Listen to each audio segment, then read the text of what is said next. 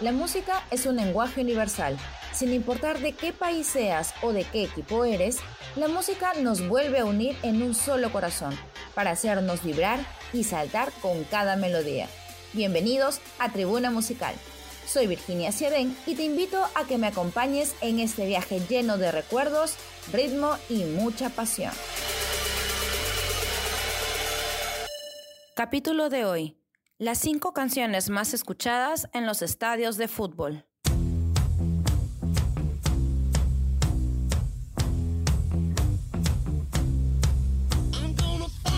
Los estadios europeos volvieron a coparse de hinchas con el inicio de la nueva temporada y, como es costumbre, es inevitable escuchar distintas canciones que, con el pasar de los años, se han convertido en parte fundamental del ambiente futbolístico. Una de esas canciones es Seven Nation Army, de la banda estadounidense The White Stripes. El sonido envolvente del bajo, junto a la batería de Meg White, hacen de este icónico tema uno de los más populares de la banda, perteneciente al cuarto disco de estudio de Elephants. Eso sí, como el propio vocalista confesó, jamás imaginó que se convertiría en uno de los himnos más escuchados en los estadios y que, para su sorpresa, también es empleado para enaltecer al delantero mexicano Irving Lozano, tal y como sucedió en el Mundial de Rusia 2018.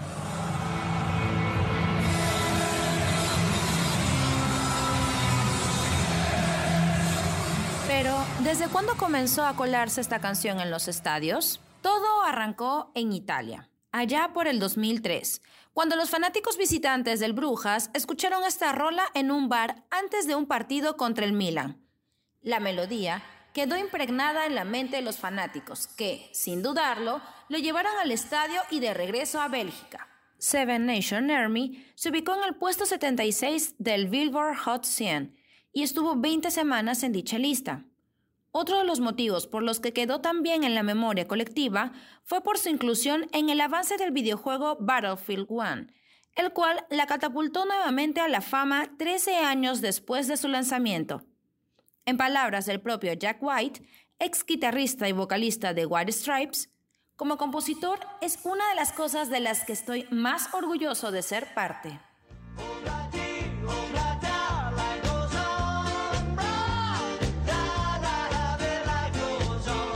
Pasamos del rock alternativo a una tonada más clásica, y qué mejor que con The Beatles. El cuarteto de Liverpool, conformado por John Lennon, Paul McCartney, George Harrison y Ringo Starr, sigue siendo una de las bandas referencia, no solo para los músicos de esta generación, también para los hinchas de fútbol, que, a través de sus canciones, pueden enaltecer aún más a sus ídolos deportivos.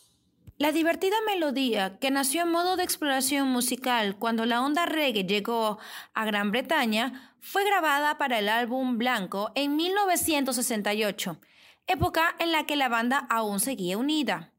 Sin embargo, no fue hasta 1976, cuando el grupo ya se había disuelto, que fue lanzado este tema como un sencillo junto a la canción Julia en el lado B del vinil. Pero, ¿por qué tomó tanta popularidad?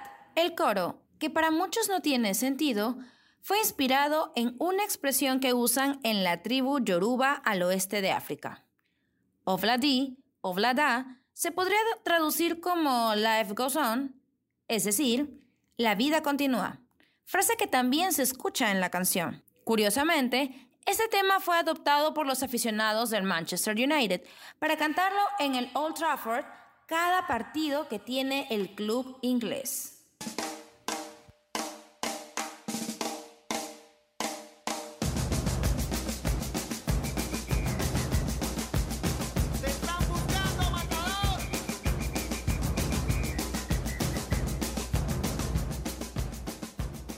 La cuota de español lo trae los fabulosos Cadillacs, aunque debo admitir que será el único tema en nuestro idioma que estará en esta lista. Este clásico de los noventas sigue estando presente en la memoria colectiva, casi tres décadas después de su lanzamiento, no solo por su pegadizo ritmo, también por ser un himno para aquellos delanteros que, con su frialdad al anotar goles, se ganaron el apodo de matador. El tema, incluido en el octavo y más exitoso álbum de estudio Vasos Vacíos de 1994, narra la historia de un revolucionario que es perseguido por la policía, la cual finalmente le da muerte. En la letra también se hace mención al director de teatro y cantautor chileno Víctor Jara, quien murió por sus ideales sociales durante la dictadura militar de Pinochet en 1973. En el caso de la canción, el protagonista, conocido como Matador, sería del barrio de Barracas, en Buenos Aires. Más allá de las múltiples versiones que tuvo Matador, cabe destacar cómo fue asociado a algunos futbolistas. Uno de ellos fue Marcelo Salas, considerado el mejor delantero de Chile, o el mexicano Luis Hernández, quien también recibió el apodo de Matador. El español David Villa también fue llamado así por lo que esta canción sonó con fuerza durante su paso por el New York City de la MLS, así como a otros deportistas en otras disciplinas. Tal es el caso del boxeador nicaragüense Ricardo Mayorga o el tenista Rafael Nadal en el Open de Estados Unidos en el 2010.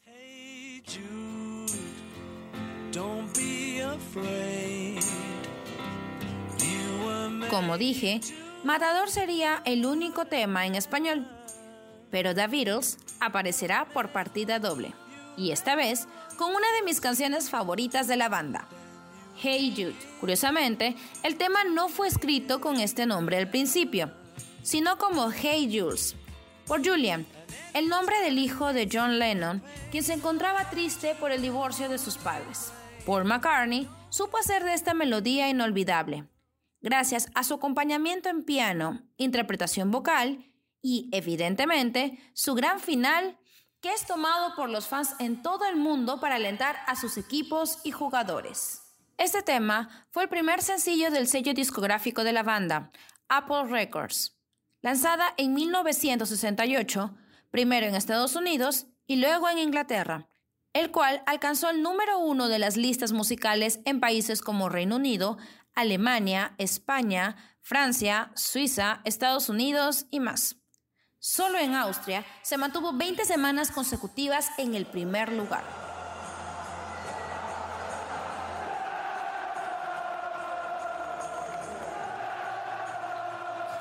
Este single logró alcanzar fama mundial en muy corto tiempo, logrando obtener cuatro discos de platino y uno de oro. Sin embargo, pocos imaginarán que la canción nació de la mente de McCartney camino a la casa de la ex esposa de Lennon para decirle al pequeño Julian lo siguiente. Hey Jules, don't make it bad. Take a sad song and make it better. ¿Qué significa Hey Jules? No lo estropees.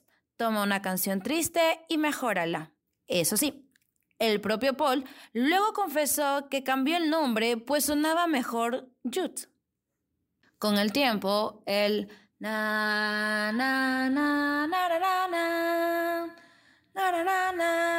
Hey Jude. Ha sido tomado para ser coreado en los estadios alrededor del mundo. El club más conocido en tener esta canción sonando en sus tribunas fue Manchester City. Sin embargo, no es el único. En México también se escuchó en las gradas del Tigres. A quien también le cantan este icónico tema es a Jude Bellingham, el atacante inglés del Real Madrid, que se ha ganado el cariño de los hinchas gracias a sus goles. Si bien el single original dura más de 7 minutos, ello no ha sido impedimento para que en tribunas y casas suene completa esta gran composición.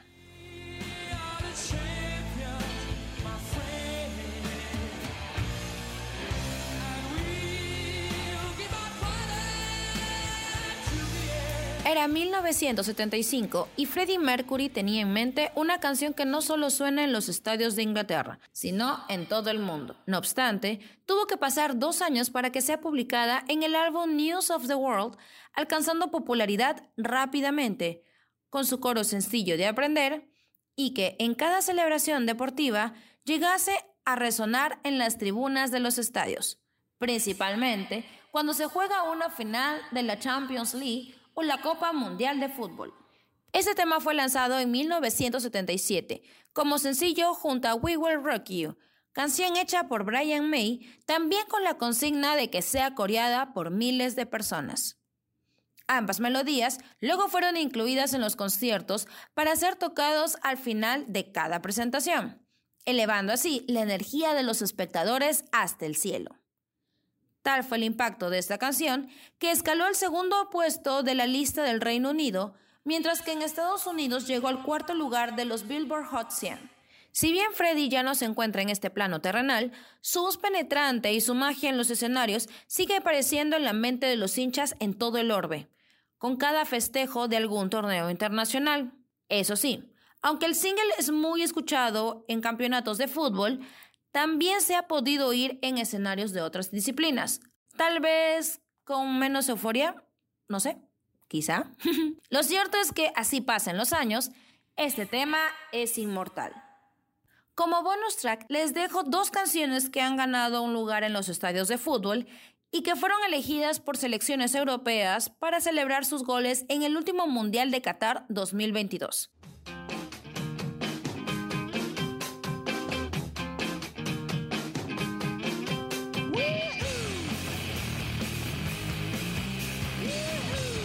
El que acabamos de escuchar es el tema Sound 2 de la banda inglesa Blur publicada en 1997 y que fue elegida por el elenco francés para festejar cada anotación que marcó en este certamen. Finalmente, y para cerrar este recuento, los dejo con la canción Love Tonight del dueto australiano-neozelandés Shouse, publicado en el 2017 y que para el 2021 llegó a tener fama mundial.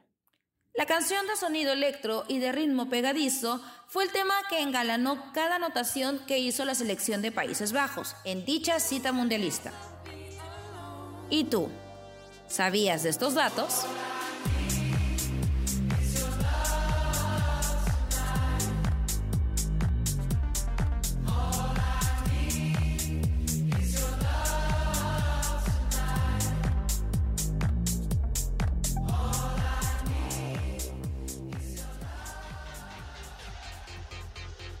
Así cerramos Tribuna Musical.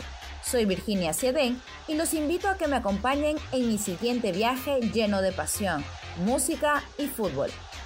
Hasta la próxima.